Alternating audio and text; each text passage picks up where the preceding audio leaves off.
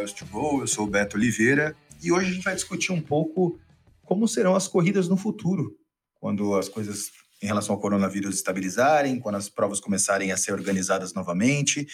A gente, primeiro, mais importante, e nem é discutir aqui, a gente já falou no episódio anterior, quando as provas vão voltar. A gente não tem um cenário muito positivo para isso, não tem ainda nem, em nenhum lugar do mundo uma, um cenário que indique que isso vai acontecer antes do mês de outubro. Mas se a gente for pensar em termos de organização, muito provavelmente, e a coisa mais normal a ser feita é voltar às provas menores, né? tanto em relação ao número de pessoas, quanto em relação às distâncias. Então, a gente muito provavelmente vai ter essas provas menores acontecendo antes, por dois motivos principais. A organização da prova é mais fácil de ser feita, com um percurso menor, um número menor de pessoas, e você não exige que as pessoas que vão correr essa prova se preparem por um tempo muito longo. Então, obviamente, a gente vai ver prova de 5, 10K voltando muito mais rápido do que uma maratona, justamente por esses dois aspectos. Mas, em termos de estrutura de corrida, como é que a gente vai fazer pós a epidemia para organizar as pessoas. Então, por exemplo, em pré-prova e em largada, muito possivelmente a gente vai ter mais tempo de feira para retirar kit ou na loja, enfim. Se antes uma prova de 5K tinha um, um dia, dois dias para retirar de kit, muito possivelmente agora você tem que ter quatro, cinco dias, dependendo do tamanho da prova, para fazer essa retirada, para não ter esse, essa aglomeração de pessoas, para não ter um número de pessoas muito grande no mesmo momento retirando o kit. Separar por dias, talvez, numeração de tanto a tanto no primeiro dia, de tanto a tanto no segundo dia. Enfim, a gente não vai poder ter muita gente junta no mesmo lugar. Muitas pessoas defendem que quando voltar uh, voltarem às corridas, a gente tem um teste, talvez aquele teste identificar se a pessoa está com febre ou não, na retirada do kit, porque aí você já consegue tirar algumas pessoas que eventualmente poderiam é, estar com o vírus ou não. Isso no pré-prova. Durante a largada, é, aí começam os problemas também. Porque no, quando a gente tem a retirada de kit, a gente consegue dividir essas pessoas em dias e até em horários, talvez. E não vejo as pessoas não entendendo essa divisão. Hoje a gente tem números diferentes para retiradas de número de dias diferentes para retirada de kit. Então, se você não pode ir na sexta, você vai no sábado ou vai na quinta, enfim. E eu acredito muito que as pessoas não vão ter problemas em entender que o dia delas é na quinta de manhã ou na quinta o dia todo, enfim, justamente para ter essa menor chance de, de contaminação durante a retirada do kit. Para largada, Aqui vem um outro problema. porque As pessoas se aglomeram para largar. Então, eu vejo as organizações tendo duas diferentes oportunidades para fazer a largada. Ou por horário, então você vai ter ondas de horário, o que já é feito em muitas provas aqui, mas de forma mais espaçada. Então você vai ter um largando num horário, o outro 20 minutos depois, o outro mais 20 minutos, mais 20 minutos, uma coisa muito mais espaçada para evitar também essa aglomeração de pessoas. Ou você pode fazer, por exemplo, como é feito em algumas provas de Ironman, que eles chamam de rolling starts, que você tem um tempo de largada, uma hora mais ou menos, e você larga o horário que você quiser. Então, você larga das 6 às 7, é só chegar lá e largar. Então, você também evita que as pessoas fiquem aglomeradas ali antes de largar. Então, obviamente, vai ter uma aglomeração antes das seis, que é o primeiro horário, mas pelo menos você abre muito mais as chances da pessoa não ter que largar exatamente no momento em que todo mundo larga.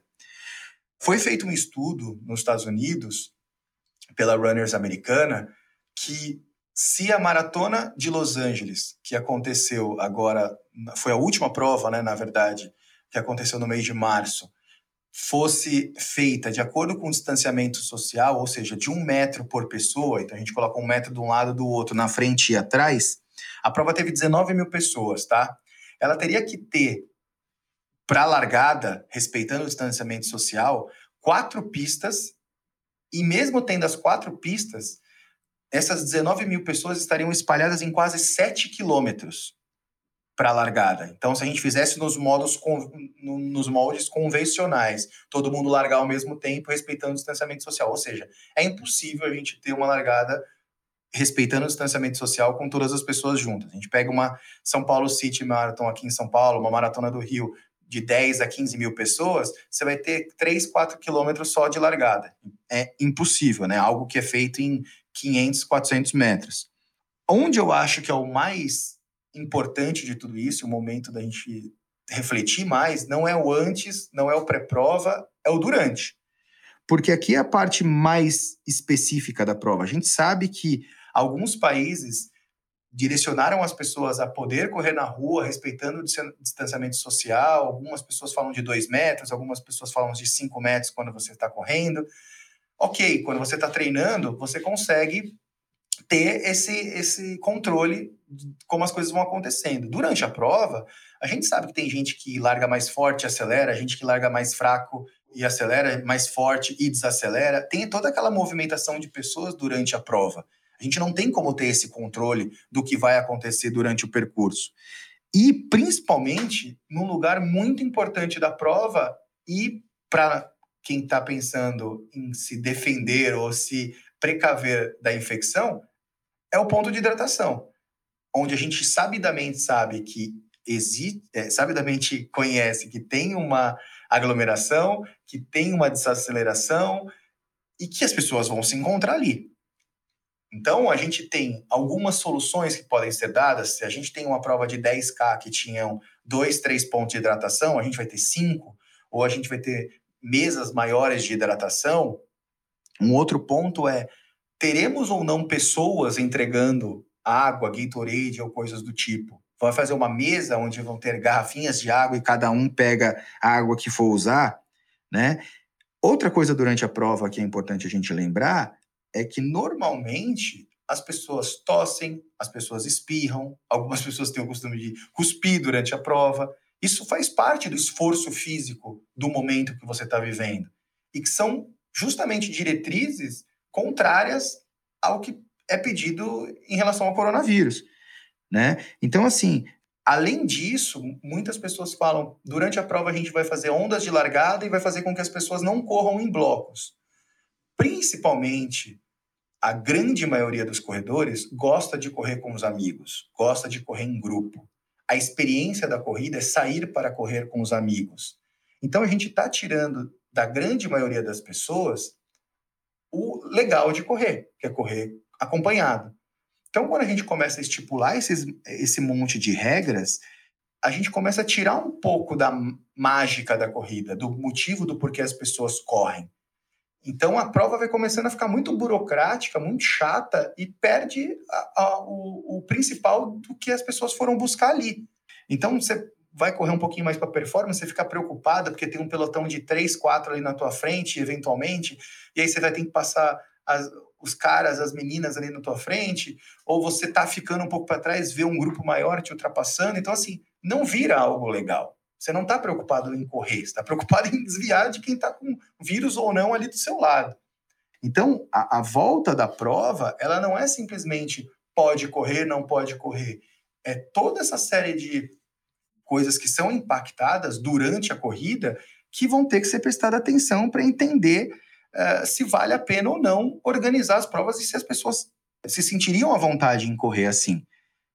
Pegando um gancho um pouquinho na, na última prova que teve em Nova York, que foi o 5 e o 10K, já estava com o surto de coronavírus no começo, enfim, eles aumentaram os postos de hidratação para tentar fazer com que as pessoas não se batessem ali, batessem no sentido de trombar no meio da prova. E pós-prova, gente, esquece aquela coisa de correr maratona num futuro com cerveja no jardim, com descansar, ou as nossas provas noturnas que são mais divertidas de ter show de rock no final, não tem pós-prova, né? Então essa coisa de dispersão, de pegar medalha, de ir para casa, depois de conversar com os amigos, enfim, a coisa vai ser muito mais otimizada. A coisa vai ter que ser muito mais rápida, muito mais fluida, não vai poder ter grandes aglomerações ou coisas do tipo no final da prova também. Uh, foi feita uma pesquisa também pela Runners americana, pelo Twitter. Uh, eles tiveram 3.500 respostas, tá? eles perguntaram para as pessoas quando e em que situações elas voltariam a fazer uma prova de rua. E 83% dessas pessoas se sentiriam confortáveis em correr a partir do momento que os órgãos públicos falassem que o isolamento social não é mais necessário e, principalmente, o distanciamento social não é mais necessário. Então, dessas pessoas, quase 90% delas só vão voltar a fazer, só voltariam a fazer prova de rua quando o distanciamento social não fosse mais necessário no dia a dia. E 76% dessas pessoas disseram que correriam provas de rua novamente quando os casos estivessem mais isolados e não fossem tão frequentes na região onde eles estão fazendo essas provas. Então, eu acho que muito importante também é entender que não é só a prova ofertar uh, uma condição segura, que a gente falou sobre isso o episódio todo, é uma burocracia gigante, mas as pessoas também se sentirem confortáveis em correr a prova. 61% das pessoas dessa pesquisa são a favor de se fazer um teste rápido, ou na feira ou no momento pré-largada. Então, aquele teste da temperatura, enfim, que muitos países já fizeram também, é, muitas dessas pessoas são a favor de que, mesmo que tenha o isolamento social sido abolido de vez, mesmo a gente tendo um número de casos menor, elas também são a favor da gente ter um controle das pessoas que vão correr essa prova. Então, assim, eu acho que a forma como a gente tem a corrida, teve a corrida até agora, ela vai mudar por um tempo, pelo menos. Essas mudanças, na minha opinião, elas não são nada atraentes para quem efetivamente gosta de correr, porque você vai correr, por mais que não tenha ninguém próximo, essas medidas elas fazem com que a gente já se sinta preocupado. Porque quando a gente sabe que tem vai correr alguma prova, por exemplo, nos Estados Unidos, e tem muito policial, você fala, poxa, só tem muito policial aqui, porque pode ter risco de bomba, pode ter risco de qualquer coisa aqui. Então, acho que essa, esse excesso de preocupação, ele é muito benéfico para a gente ter uma qualidade de prova melhor, mas ele também é muito prejudicial para quem vai correr a prova, porque a corrida, no final das contas, ele é um momento de descontração, é um momento divertido. Então, esse excesso de preocupação, muitas vezes, ele pode trazer para as pessoas uma forma de correr a prova não eh, da maneira como as pessoas buscam correr uma, uma, uma prova de 5, de 10, de 21, de 42. Você vai correr uma prova preocupada se o cara te passou, se a menina está do teu lado está cuspindo, se o ponto de hidratação está com muita gente. Não, não torna uma experiência legal. Então, eu acredito muito que tudo isso que eu conversei com vocês nesse episódio são medidas que podem acontecer, são medidas que são plausíveis de acontecer, mas que não necessariamente todas as organizações vão concordar, enfim.